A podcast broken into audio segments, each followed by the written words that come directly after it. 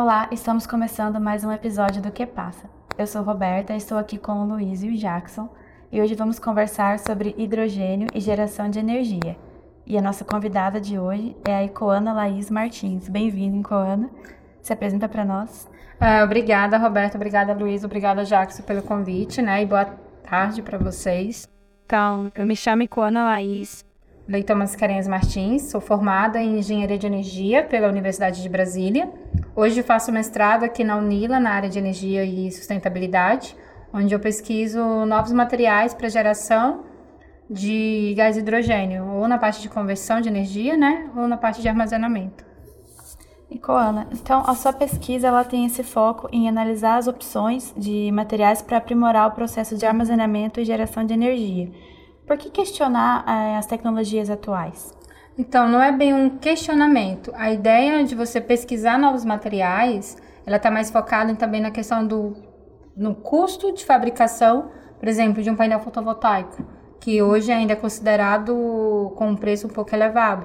Então, quando você pesquisa novos materiais, a ideia é você reduzir custos no processo de fabricação para que isso seja impactado lá no consumidor final. Então, ao invés de você ter um material mais caro, né, você vai ter um material mais acessível, uhum. né, diria. Então, essa é a ideia. Então, não é um, bem um questionamento.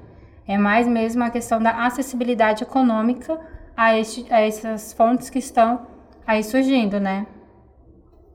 Hum. É, você falou né, que você está pesquisando novos materiais, é, que tipo de material você está utilizando e por que, que você escolheu esses materiais especificamente? Então, hoje eu pesquiso né, o vanadato de bismuto e o óxido de ferro. Então, esses materiais, eles são bons materiais semicondutores né, para a área de geração ou de armazenamento de energia, podendo ser aplicado também em outras áreas, não somente ao hidrogênio. Então, gente, eu escolhi esses materiais devido a melhor absorção de fotos, principalmente do vanadato de bismuto, né? E do óxido de ferro também por ser o material que tem em maior quantidade, quando ele combinado com o vanadato de bismuto, ele consegue aumentar a condutividade elétrica e até mesmo a geração de, de gás hidrogênio quando você une os dois materiais. Então é mais mesmo por, por uma questão de disponibilidade e melhoramento de, de geração de energia. É. E para quais tipos de fontes de energia esses materiais analisados podem ser aplicados? Então, hoje o vanadato de bismuto e o óxido de ferro eles podem ser aplicados tanto para geração de gás hidrogênio quanto também para dispositivos de energia solar. O bismuto, ele não somente o vanadato, né, mas ele tem uma variedade de aplicações que ele pode sim ser utilizado como talvez até um promissor substituto para o silício, que é o que se tem hoje dentro dos painéis fotovoltaicos, de modo a baratear essa, essas fontes que já existem. E como que esses materiais podem contribuir para a geração de gás hidrogênio? Então, esses materiais, eles hoje, eles se adequam porque assim, você prepara materiais de eletrodos, né, onde eles são submetidos ali a uma fonte, é, no caso, eu tento produzir em laboratório eletrodos que sensibilizados a uma fonte luminosa possa gerar o gás hidrogênio. Então a ideia desses materiais é que ele possa ser, possam ser utilizados na aplicação de na fabricação de eletrodos de modo a gerar gás hidrogênio é, mais, mais, mais econômico, mais barato do que comparado com outros, com outros tipos de materiais.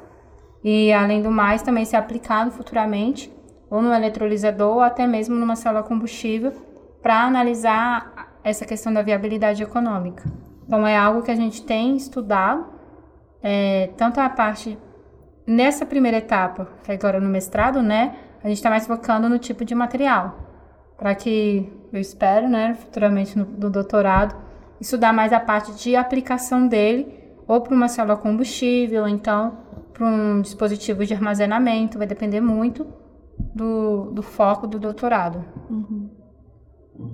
E, e Coana, normalmente né, as pessoas não conseguem entender como que o hidrogênio, o que, que o hidrogênio tem a ver com geração de energia e tal. Você podia explicar essa relação pra gente? Posso, posso sim.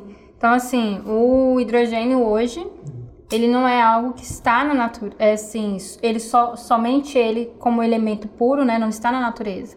Então ele acaba sendo, primeiramente, precisa de uma fonte de energia para gerar o hidrogênio, para fazer ali a separação entre oxigênio, né, e hidrogênio a partir da eletrólise da água, de modo que você consiga obter o hidrogênio como todo, de modo ou você pode levar ele para geração de energia, né, para para as residências, ou até mesmo para a questão de aquecimento, não somente focado na parte de geração de, de, de energia como todo, mas ele pode ser utilizado também como, como gás para aquecimento em residências.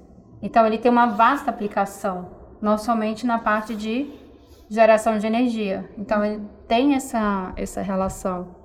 E essas aplicações já acontecem hoje?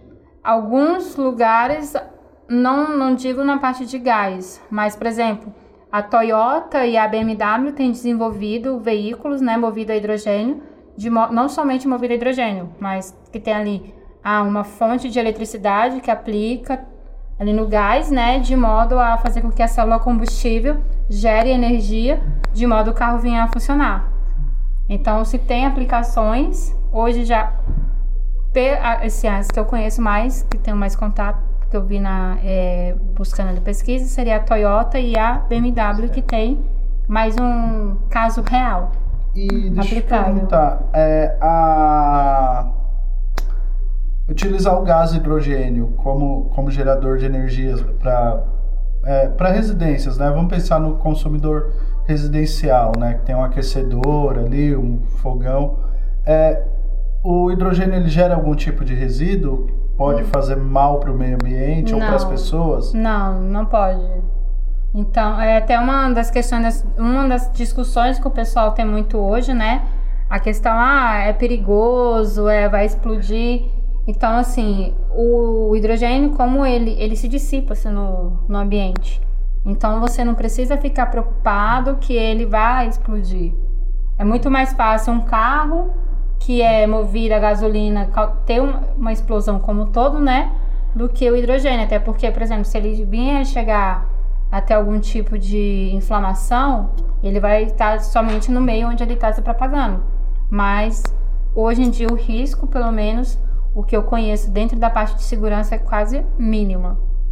E, e é fácil separar o, o, hidrogênio? Porque a gente antigamente tinha é, em diversos sites vendendo um um aparelho para pôr no carro para separar a água, o hidrogênio e mover o carro. É fácil, é simples essa não, separação? Não, não, é simples. É, inclusive, eu tenho visto né, algumas notícias de pessoas aqui no Brasil que vendem tecnologias Sim. nesse sentido de, ah, não, você coloca água e o seu carro vai movimentar, vai andar e tal. Não é simples esse processo. É necessário bastante estudo em química e também alguns tipos de reativos, né, para você poder fazer ali, até mesmo porque você precisa de um meio para que ocorra o transporte de, de, de elétrons para gerar a separação ali, por exemplo.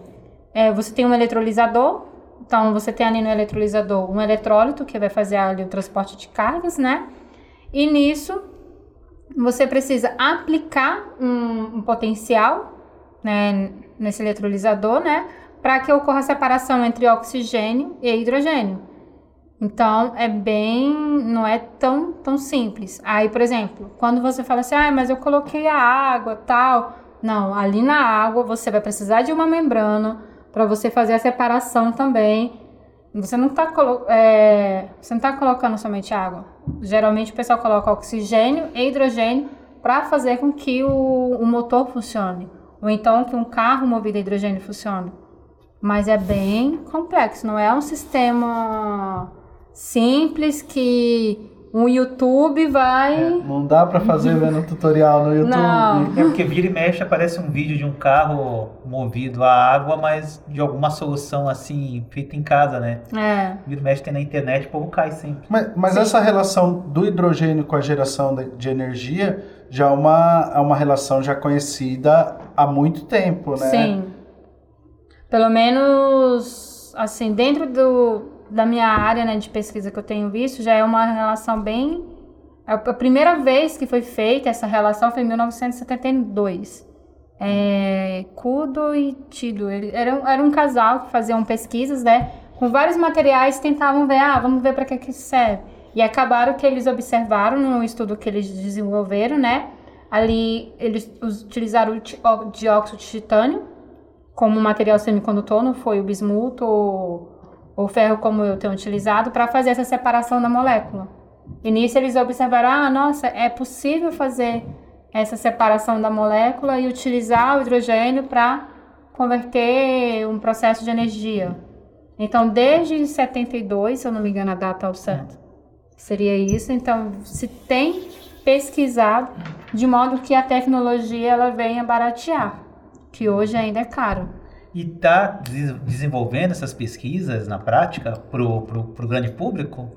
Para o grande público, até o momento, a gente tem pouquíssimas coisas aplicáveis de fato. Porque não há interesse ou porque não encontraram uma solução ainda? É porque ainda não se encontrou uma solução acessível a todos. Então, assim, hoje a gente tem mais, é, por exemplo, veículos movidos a hidrogênio que estão sendo mais analisados. Aí tem a questão também do armazenamento. Como que a gente vai armazenar esse hidrogênio?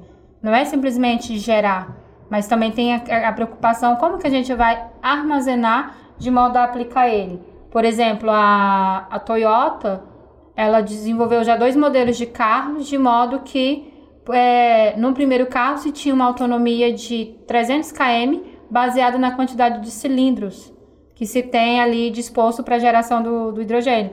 Não sei se vocês conhecem o veículo que é movido a gás natural que o pessoal tem no Rio de Janeiro. Uhum. Então, seria mais ou menos um cilindro daquele, só que no, no GNV ele geralmente coloca-se no porta-mala, né?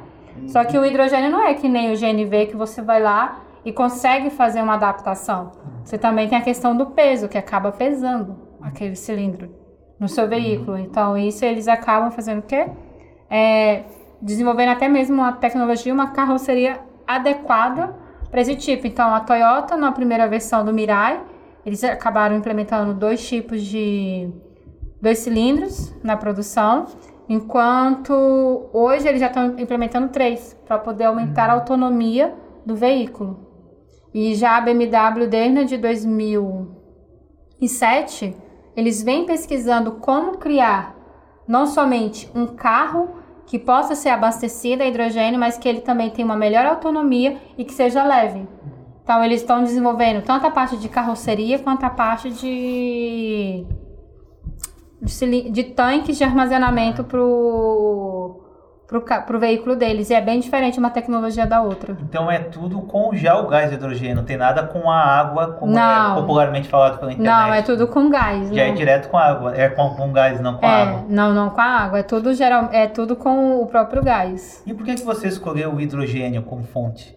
Então, eu quando comecei a minha pesquisa, né, eu vim para a Unila para dar continuidade na pesquisa de materiais que eu fazia na área de energia solar.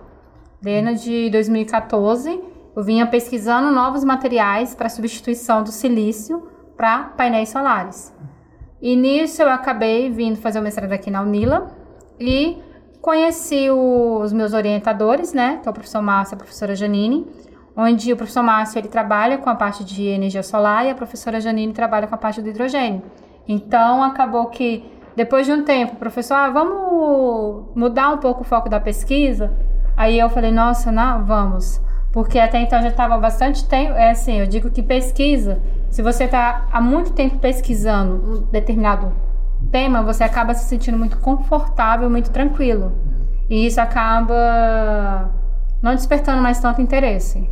Então, nisso, quando eles propuseram, ah, vamos mudar um pouco o tema, nossa, eu, eu gostei. E como a professora Janine, ela trabalha na parte do hidrogênio, então meio que sugeriu também um pouquinho assim essa parte, e eu gostei da ideia, então vamos. Só que na época que quando eu comecei o mestrado, eu não fazia muito a noção da importância do hidrogênio como ele está sendo tratado hoje.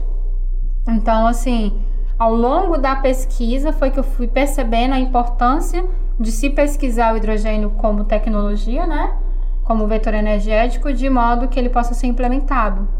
Então acabou que foi algo por isso que ou hidrogênio. Foi a partir de uma sugestão da própria orientação de, de mestrado. E como que você realiza os testes para saber se há ou não a geração de gás hidrogênio? Então, hoje a gente tem lá no laboratório um equipamento que é um potenciostato, onde a gente aplica, né, no, nos nossos filmes, nos nossos eletrodos, uma tensão e com essa tensão a gente obtém uma densidade de corrente. Então, para saber se obteve ou não, né, a gente observa o, hidrogênio, o valor do padrão, né, do potencial padrão para a geração de hidrogênio, que é de 1,23, e a gente observa ali a densidade de corrente. Se no ponto de 1,23 você tem um valor para a densidade de corrente, quando você tem aplicado ali uma fonte luminosa, significa que você teve uma geração de hidrogênio. Agora, se você pega essa mesma análise e observa esse mesmo ponto e não tem resposta nenhuma, significa que não houve geração de hidrogênio. Uhum. Mas vai muito mais pela questão de análise gráfica, aqui no, com o equipamento que a gente tem aqui na Unila. Uhum. E, esse, e esse dispositivo foi você mesmo que, que construiu? Então, o equipamento, ele, que é um potenciostato, ele foi adquirido pela própria universidade. O, uhum. A gente só, eu só preparo o filme de modo que eu monto uma célula eletroquímica para poder analisar o, o potenciostato. A única coisa que a gente fez, que a gente até que é, foi feito o desenho, foi a célula de análise eletroquímica mesmo, que é para poder dar uma melhor estabilidade para os eletrodos, de modo que quando você gera a, a, o potencial, né, não ocorra uma interferência ou então não gere algum algum resultado meio que duvidoso. Uhum. Então, quando você tem uma melhor estabilidade do material, é bem melhor. Não, é que a gente estava conversando antes, você estava falando da célula e você contou pra gente que não foi só o seu laboratório que, que trabalhou na produção dessa célula, é, né? Não. Eu queria que você contasse pra gente de novo a história de que o pessoal da, da impressão em 3D ajudou, o pessoal é, do outro curso ajudou. Sim, então assim, quando foi para montar ali a célula, né? Então eu percebi, nossa, eu preciso de ajuda. Então o que que aconteceu? Primeiramente eu tive que ver, né? Até uma dica que os professores deram, ah, tem que é, para você é, colocar a solução, é, num, você não pode colocar no material que absorva a radiação, né? Tem que passar diretamente para incidir é, a fonte luminosa no eletrodo. Então, foi o que fiz, peguei um vidro de extrato de tomate, que minha mãe usava mais, Aí entrei em contato com o pessoal, aí, com o Wagner, que ele é da. É um técnico aqui do laboratório, né? Porque a Unila ela dispõe de um equipamento para cortar vidro. Então fomos lá, medimos o vidro, ele veio, cortou o vidro para mim. E a tampinha que é para fechar a célula, né, foi feita pelo pessoal da impressora 3D da própria Unila. Então foi meio que uma colaboração da própria universidade para poder também criar um melhor dispositivo para testar a, o eletrodo para geração de gás de hidrogênio. E, e, é bem interessante que eles utilizaram um material que eu não conhecia, que é meio que um emborrachado. Então acaba que fixa bem. Então, até mesmo na hora da gente testar, então não ocorre o caso, por exemplo, do hidrogênio vazar ou, ou sair ou prejudicar mesmo ali a análise, acaba ficando preso. Então, eu achei bem interessante. Essa é a integração da Unila, né? é. né? Aí é que a gente vê a integração. E deixa eu te perguntar outra coisa, Icana. É, você acha que, com a conclusão da sua pesquisa, é, esses materiais vão, vão reduzir o custo da energia, né? Porque o custo da energia é um dos grandes motivos da, da nossa crise energética, é. né? Então, não somente os meus materiais, mas eu acredito que a longo prazo, né, ela possa sim contribuir efetivamente, não somente a minha pesquisa, mas também outros componentes que utilizem gás hidrogênio de modo a reduzir o custo da energia. Então, uhum. isso pode contribuir porque você vai ter um outro recurso para geração de energia, entendeu? Então, isso acaba contribuindo sim. É, você falou da, da questão das placas solares, né? Uhum. E para trocar, né, pelo hidrogênio, a eficiência seria a mesma? Não pra, pelo hidrogênio, mas para trocar por outros materiais semicondutores. Ah, sim. Que seria, por exemplo, uma- um titanato de cálcio, um, um dióxido de titânio. Hoje em dia, na questão das placas solares, se estuda muito essa questão da eficiência. O silício, até o momento, pelo menos, nas últimas lidas que eu vi, ele era- ainda era o que se tinha melhor eficiência. Por isso que ele ainda não é tão substituível. Porque você precisa encontrar um material semicondutor que tenha a mesma eficiência ou até uma melhor eficiência de modo a substituir ele nas placas solares. Aí você falou algumas coisas que você passou aqui pela Unila já. E por que que você escolheu aqui a universidade? Então, quando eu estava terminando, né, a minha graduação lá na UNB, eu fui pesquisar programas de graduação que pudessem dar continuidade na minha área de formação. É, eu sou formada em engenharia de energia e como eu já pesquisava materiais para a área, eu falei, nossa, vou pesquisar programas que se enquadrem com o que eu pesquiso, pelo menos. Só que se você pega, por exemplo, a minha área que eu pesquiso, se você pega e vai pesquisar programa, você só encontra programa na área de química, é, na área de física, na área de ciência dos materiais. Ou, em- e, por exemplo, se você falar, ah, mas eu não queria uma- essas áreas, eu queria algo que falasse assim, não, fiz energia, mas também dei continuidade na área de energia. E a Unila é o único programa que eu conheço até o, até o momento que tem essa temática voltada para a questão de energia e sustentabilidade, que é o que o pessoal no mercado de trabalho atualmente procura. Porque hoje o pessoal não quer somente um profissional que compreenda a energia, mas ele quer um profissional que compreenda também a questão da sustentabilidade, que tenha um, um como é que fala? Um viés mais interdisciplinar. Entendeu? E nisso ac- aconteceu o quê? O meu orientador, ele era alguém que eu já pesquisava na literatura. Então acabou de coincidir também da pessoa que eu tinha como referência nas minhas pesquisas é, tá aqui na Unila. Então acabou que foi uma das questões. Ele até perguntou, mas por que você não foi para a Unicamp? Eu falei, não, professor, porque o senhor tá na Unila, não tá na Unicamp. Mas é bem interessante. E que recomendação você daria para quem está iniciando na área da pesquisa? Então, uma recomendação que eu dou é não desanimar. Porque, assim, gente, todos os dias a gente vai pro laboratório ou a gente fica triste porque não deu certo, mas o importante é não desanimar, porque uma hora dá certo. Por exemplo, o meu material mesmo, eu levei um ano para que ele saísse na estrutura que eu queria, do modo como, não como eu queria, né, mas o que é recomendável pela literatura.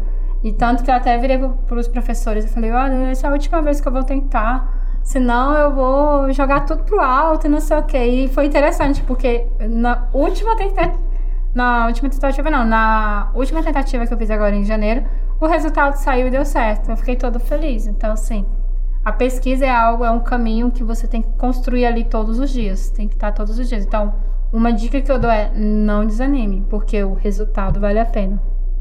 Vale muito a pena. Bom, é isso. Ah, Queria agradecer obrigada. a sua participação. Ai, muito obrigada pelo convite, também pela oportunidade de difundir um pouquinho do que acontece nos laboratórios da Unila, né? A Unila tem um, assim, eu faço às vezes uma comparação entre a Unila e a universidade que onde eu estudava. E assim, a Unila ela tem um- uma, como é que fala? uma oportunidade muito boa para os alunos. Os alunos aqui é, é diferente, você tem uma acessibilidade com os professores que eu não via na universidade onde eu, da onde eu via. Então, assim, é muito importante, é até algo que eu falo para os alunos assim, gente, aproveitem. Porque a acessibilidade que a gente tem aqui dentro, principalmente com professores, é totalmente de outro, de outra realidade, entendeu? Quando a gente compara. É, eu queria só te agradecer, né? Agradecer sua presença. Muito obrigada. Mas antes de encerrar, eu queria te fazer uma pergunta. É, chegando num resultado satisfatório com a sua pesquisa, você pretende patentear? Você pretende levar isso pro mercado e ficar Olha, a ideia. patroa milionária. Então, a ideia, a gente chegando num resultado satisfatório e sendo também algo totalmente que ninguém fez ainda, a ideia é tentar patentear. Não ficar milionária, eu não sei, né? Mas patentear quem já é um grande avanço. Até porque é algo que a gente não tem visto, que nem mesmo. Uma das ideias é tentar pegar esses materiais né, e aplicar é, em um, ou uma sala combustível ou em outra área dentro do hidrogênio para ver a resposta dele. Ah, será que dá certo? Será que não dá? Mas é algo que a gente vai conversar pro doutorado com os orientadores. Esse foi um episódio triste, né? Já que a gente descobriu que não vai ter carro a água, né? Você caiu de Não. novo na internet de É, novo. quase né? comprei no Mercado Livre. Iguana, obrigado. Foi um prazer te conhecer. Ai, gente, é um prazer também conhecer vocês, tá bom? Muito Ah, é. obrigada pela oportunidade. É, espero que você volte para contar mais novidades pra gente, pra gente conversar mais sobre a Campus Party, Sim. que legal. na, da CCXP também, que eu pretendo ir esse ano. Ah, eu também falo isso desde 2016. Todo ano eu falo, esse ano eu vou pra XP e nunca vou. Tá igual eu. E você que está assistindo, não perca a sua energia, se inscreve no canal, deixa o seu like nesse vídeo, ative as notificações e se tiver alguma dúvida, deixa a sua pergunta aqui embaixo que a gente responde o mais rápido possível. Obrigado e até a próxima semana com um novo que passa.